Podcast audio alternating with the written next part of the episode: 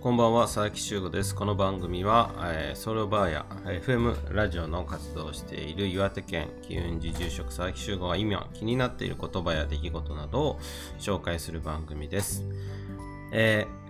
ー、ただいま9月17日ですけれども、えー、私が毎月第1土曜日朝9時からやっている FM 岩手サタデーボーズトークと番組の9月の、えー、ゲストが、えー、仏教の仏教系タレント仏像に最も近い芸人と言われるみほとけさんをゲストにご出演いただきました。ミステリーハンターなどね、芸人としてお笑い以外の活動もですね、積極的に行っているみほとけさんですけれども、えー、みほとけさんのね、えー、いろな活動を聞きながら、お悩みにもお答えいただきました。この番組で、えー、最後にですね、いつも週5、6というコーナーがあるんですけれども、そこで私がお話しさせていただいたことはですね、まあ、みほとけさんが、まあ、いろいろな覚悟を持って、まあ、芸能界にチャレンジしていると。そしてその姿に私たちも感動し、私たちもみほとけさんに刺激されて、えー、頑張れる。そんなお話をしました。そこで出したまあ前後というかあ言葉がですね、サンキュー、波、蛇行して、魚、竜と消すと。えー、恋が三段の滝を登れば竜になるという意味の言葉です。えー、登竜門という言葉の語源になった言葉ですけれども、えー、いろいろなね、人生にはいろいろな関門というか、えー、まあ壁、越えなきゃいけない壁みたいなのがあると思うんですけれどもそれってなんとなく、勝手に向こうから向こうから社会から設定されてそれを自分たちが超えていくっていうイメージが強いと思うんですけれども人生ってそういうものではなくて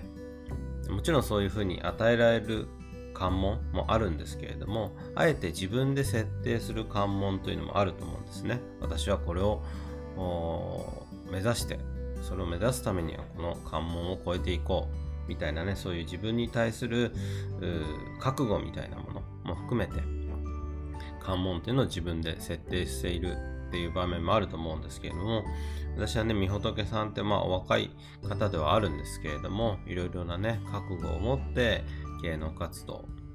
をやられてるんじゃないかなというふうに感じました。もちろんね、えー、私たちもそれぞれの人生の中でそういうトラブルとかですね予期せぬトラブルとかはありますけれどもそうではなくてやはり関門を自分で設定することで、えー、やがて竜になるということもあるんじゃないかなというふうに思ってですねこの言葉を紹介しました。えー、FM 岩手サタデーボーズトークですけれども毎月テーマを決めてお話をしています10月のテーマはですね